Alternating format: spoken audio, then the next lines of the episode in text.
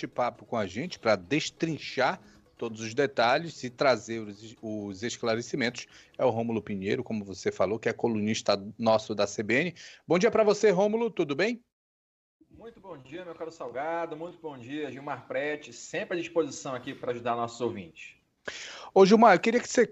Gilmar, já. Rômulo, queria que você começasse falando sobre o caso do Daniel Alves para o nosso ouvinte é, que está acompanhando a gente, que porventura não saiba ainda dos detalhes. E, Rômulo, rapidinho antes do Rômulo falar da pergunta, só para identificar aqui também que a Lorena Lima está participando da nossa, da nossa conversa, né, Salgado? A Lorena vai, vai entrar aqui nessa conversa, então pronto. Me avisa, Lorena. Lorena, bom dia assim para você, Lorena. Escuro, gente. eu já estava vendo o ombro dela. Ali. pois é, eu também. Tá já estava de stand-by. Bom dia, Salgado, bom Gilmar, dia, Rômulo, tudo bem? Agora, Agora sim, então. Vamos lá. Rômulo. Bom dia, Lorena. Vamos lá, então. Na verdade, é, esse é um crime que vem é, apresentando novas provas sempre é, nas últimas semanas.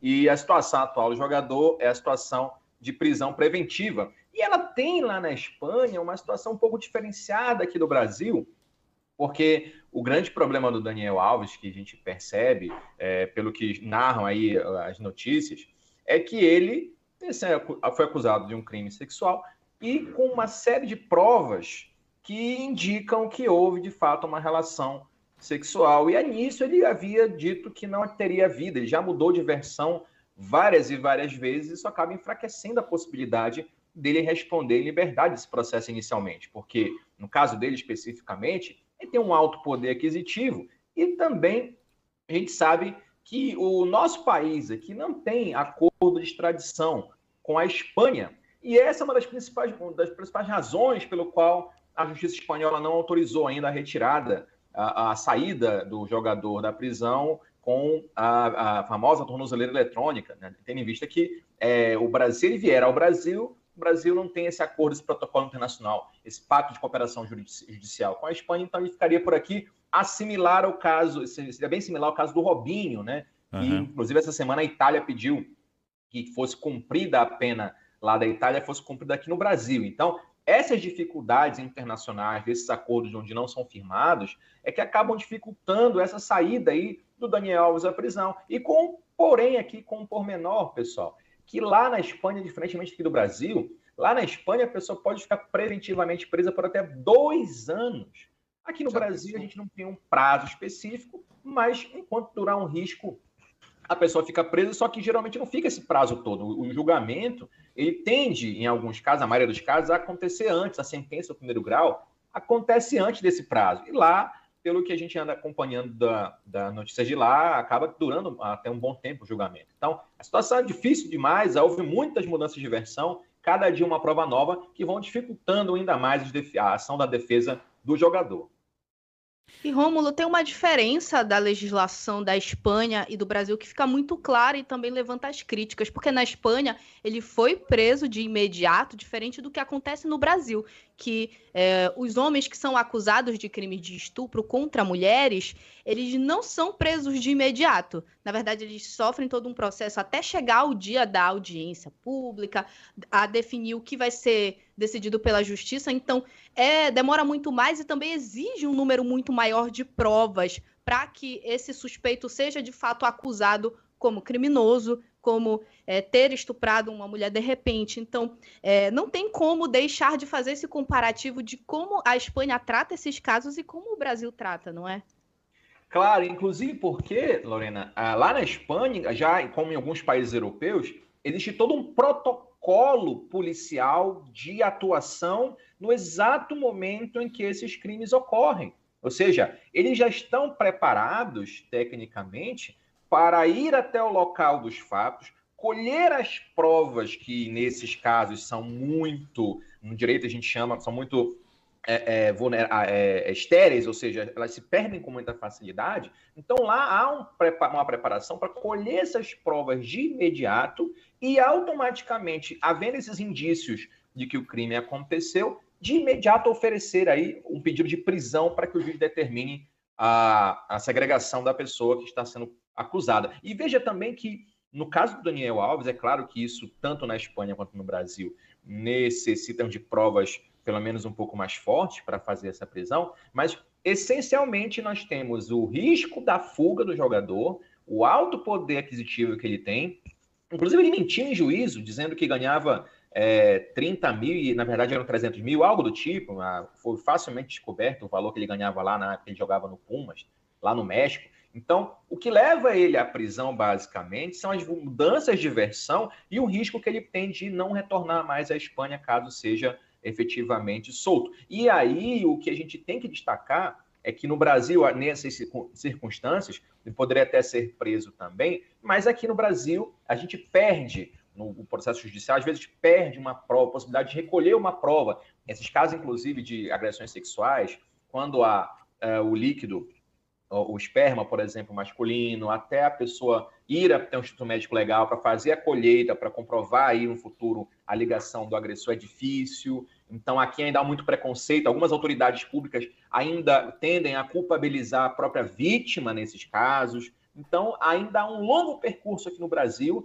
para que nós tenhamos essa eficácia que os europeus já têm aí de algum tempo. Rômulo, a gente vai fazer um intervalo então, Salgado, rapidinho, pode ser, Salgado pode, e Lorena? A gente isso, vai para o intervalo isso. rapidinho e na volta a gente continua esse bate-papo com o Rômulo Pinheiro, falando do caso Daniel Alves. São 10h48. Boletim. 10h51. Boletim de notícias. Estamos de volta com mais um bloco do Boletim de Notícias, continuando o bate-papo com o nosso colunista da CBN, Rômulo Pinheiro, hoje trazendo informações aí sobre o caso do jogador Daniel Alves. Rômulo, você falou aí sobre o caso, né? Falou das últimas atualizações, da pena também. É, queria que você explicasse aqui para os nossos ouvintes também a, a diferença entre, por exemplo, assédio sexual, importunação sexual, o estupro. É, Gilmar, claro que essa, essa, essa tipificação legal é do Brasil, então lá na Espanha nós temos outros tipos de crimes ou parecidos, mas a gente vai trazer essa diferença aqui, até porque a gente escuta e lê algumas informações em blogs, por exemplo, que o atleta teria praticado um crime de assédio sexual contra aquela moça, ou então que ele praticou um crime de violação sexual mediante fraude, porque levou ela até o banheiro. Então, é basicamente, é, é, naquele caso específico, se se confirmarem essas informações aí que estão presentes no processo, a gente sempre fala numa questão hipotética em razão da presunção de inocência, que também lá na Espanha é, é garantida ao acusado. Mas a gente tem que explicar porque não é assédio sexual este caso. O assédio sexual depende, então, de uma autoridade é, hierárquica, de um contra o outro, ou em favor, desfavor do outro, e isso não havia naquele momento. Aquela moça não era subordinada, não era, não trabalhava para ele. Então, você não pode dizer que houve assédio sexual, como eu já andei lendo por aqui em algumas colunas, ou então que houve uma violação sexual mesmo de fraude, porque ela teria sido enganada e ia até o banheiro. Pelo que consta é, nas informações aí, até tecnicamente não, ela foi ela foi levada até o banheiro, mas lá ela foi é, forçada a entrar no banheiro e aí forçada a ter atividade sexual. Então, claramente, essa conduta aqui no Brasil seria tida como o artigo 213 lá do Código Penal, que é o típico estupro, que vai de pena de 6 a 10 anos, porque ele foi, ela foi constrangida, ou seja, ela foi obrigada a praticar uma relação sexual mediante a violência. Né? Não, e, salvo engano, há informações que ele agarrou pelo braço, empurrou, etc. E aí nós temos a caracterização da violência, e ainda que assim não fosse, a grave ameaça também estaria caracterizada, e o crime é de estupro. No Brasil, é, nós tivemos uma mudança recente, ou seja, em 2018, nesses crimes. Antigamente nós tínhamos a questão da importunação ao pudor, e houve uma mudança considerável no Brasil, tornando mais graves essas penas, aumentando e, e tipo, mudando o tipo penal, inclusive da importunação ao pudor. E nós tivemos, então, aquilo que a gente comentou, já comentou algumas colunas aqui, a alteração do crime, que antigamente era uma contravenção penal, mera contravenção penal. Hoje, a importunação sexual é um crime mais grave, é um crime que já leva aí a possibilidade de prisão, então a gente tem aí uma mudança aqui no Brasil com relação a esses crimes. Lá na Espanha, pelo que consta aqui das nossas pesquisas, a pena é até um pouco maior para crime de estupro. Ainda assim, é uma dificuldade muito grande para o jogador que aí se vê numa situação em que já houve, tem, tecnicamente, uma comprovação da conjunção carnal, ou seja, da relação sexual é, dele com a moça, e aí fica muito complicado, porque as imagens também levam a mostrar que ele estava na porta do banheiro e não dentro do banheiro esperando e a moça entrar. Pelo contrário, ele estava na porta e levou ela para dentro à força. Isso levou, então, à necessidade de prisão preventiva do, do, jogador, pelos motivos que a gente comentou mais cedo. Ô, Rômulo, isso me lembra. É, já teve casos de. Pelo, principalmente em Copas do Mundo, de jornalistas mulheres é, estarem fazendo uma participação ao vivo e vir um jogador por trás, dar um beijo. É, isso aí é caracterizado como assédio? Tem punição para isso? Pois é, Salgado, isso é muito importante.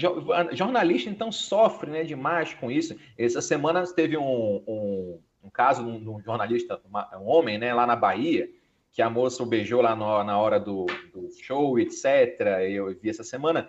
No caso da, da, desse crime específico, a gente chama do, da importunação sexual. E a importunação sexual inclui essa mudança que eu havia dito anteriormente, e é nessa importunação, basta que se constrange de alguma forma, pelo menos é, com um beijo, ou, ou, com passar de mãos, ou falar algo, né? Então a ideia aqui que essa, esse ato libidinoso seja praticado sem o consentimento da vítima. Né? Aí assediar, assediar mulher em transporte público, aquela questão dos transportes públicos aí, em qualquer lugar tem, né? Que sempre acontece. Ou então, simplesmente, dar um beijo no meio da rua, sem essa devida aprovação. E esse crime, que anteriormente era uma contravenção penal, na verdade, era pouca coisa, a pena passou de um a cinco anos de prisão. É importante que as pessoas saibam reconhecer os limites da, da, das relações entre pessoas, ou seja, não dá mais para chegar como antes, e a gente via muitos relatos, a pessoa pegar pelo braço, puxar e, e apalpar as partes, no que no direito chama de partes pudentas da vítima. Isso já hoje tem uma complicação muito grande, com penas consideráveis para quem acha que isso não acontece mais. E Rômulo tem essa, essa, esse entendimento no coletivo de que é só uma brincadeira, não tem nada demais, não é visto como um crime de fato, mas é um crime, é uma invasão a, ao, a, ao pudor da mulher, ao, à privacidade da mulher. Por exemplo, em transportes públicos, vocês citaram aí a situação das mulheres jornalistas que foram vítimas desses assédios no ao vivo, que é completamente constrangedor. Eu já passei por situações não de toque, mas quando eu era repórter de rua, homens ficavam gritando para mim, gostosa, essas palavras de baixo calão. É muito difícil lidar com isso, porque a gente que é mulher está exposta lá, trabalhando, e a gente, infelizmente, passa por isso. Só que no entendimento social, aí, essa, esse pensamento de que é só uma brincadeira, não tem nada demais, só que na verdade tem é crime. E isso é muito problemático, porque, por exemplo, como uma, quando uma mulher diz que não gosta desse tipo de coisa, ela é entendida como chata, que não consegue entender uma brincadeira. Então, há também essa culpabilização da vítima que sofre esse tipo de agressão. Então, esse, esses assédios, esses crimes, eles são minimizados pelo social, apesar de ter essas leis que amparam vítimas de violência, de importunação sexual, por exemplo, não é? E Romulo, é, só para só informar, três minutinhos, tá, Romulo? Tá. É, Lorena, inclusive, isso a gente comenta costumeiramente aqui na coluna, que as pessoas ainda acham que vivem nos anos 80, nos anos 70, e que isso, o mundo está muito chato, que não se pode fazer piada com nada, que não pode cantar mulheres, porque a cabeça de muita gente ainda está naquele passado que não existe mais. Gostando ou não, as pessoas têm que perceber que o mundo de hoje em dia não comporta mais essas atitudes. Porque para mim, que sou homem, cantar uma mulher na rua, falar alguma obscenidade para ela, é, parece uma coisa natural e normal. Para quem é a vítima, para quem sofre esse tipo de situação, com certeza é extremamente constrangedor. Mulheres tem que, é, precisam de tratamento psicológico gra, é, é, extenso depois de sofrer uma agressão dessas, e o legislador não foi, é, não, não esqueceu dessa conduta e começou a mudança na, na, na lei nesses últimos anos, combinando com hoje a importância sexual. Então, é um trabalho de formiguinha que a gente faz aqui, que a rádio tem feito, de ilustrar, ou pelo menos educar as pessoas que o mundo hoje em dia já não comporta mais esses tipos de comportamentos, de gracejos. Antigamente era tido como mero gracejo, que o mundo está chato. Então, essas conversas não são mais adequadas a quem vive no mundo que hoje ainda falta muito para ser o ideal, mas já se tem uma, pelo menos uma previsão de punição mais assintosa para quem comete essas condutas. Perfeito, então, Rômulo Pinheiro, agradecendo sua participação aqui. Esse, esse bate-papo, né, Salgado e Lorena, podia levar aqui horas, né, esse debate sobre esse assunto, sobre o caso também, mas o assunto são como exemplos. um todo. Exato. Verdade. O assunto como um todo. Exemplos ruins, tá? Exatamente, Exemplos. infelizmente. Rômulo, agradecendo sua participação aqui, viu? Um bom dia para você. Obrigado mais uma vez pela atenção aqui na Rádio CBN. Hoje vou lá pro estádio. Ah, vai lá, né? Tem. Não me mandaram a camisa. aí agora em eu atrás, Neto, andando atrás do Rômulo. Neto me devendo a camisa ainda, mas eu vou lá representar o trem. Vou ver se eu Não levo ia dar tempo de chegar, É, mano. não ia mesmo. Né? Se ele fosse buscar aí. pasta do Vasco e vai ter um novo jogo, entendeu? Aí manda mesmo assim que vai dar tempo. O importante é ganhar do Vasco, né, Rômulo? Pronto, a gente vai lá torcer pro trem hoje, eu e meu ajudante aqui. É, a gente Tá tava pelo- vendo aí o ajudante passando. Eu pô. vi passar aí de amarelo. É, meu ajudante tá aqui, vai lá para ver o jogo do trem hoje. Beleza, Pronto, então, fechado. Rômulo. Um abraço para você, obrigado pela participação. Lorena, bom dia para você também, obrigado pela, pelo bate-papo aqui com a gente. Salgado, bora para as notícias do Repórter CBN? Bora, a gente volta já já.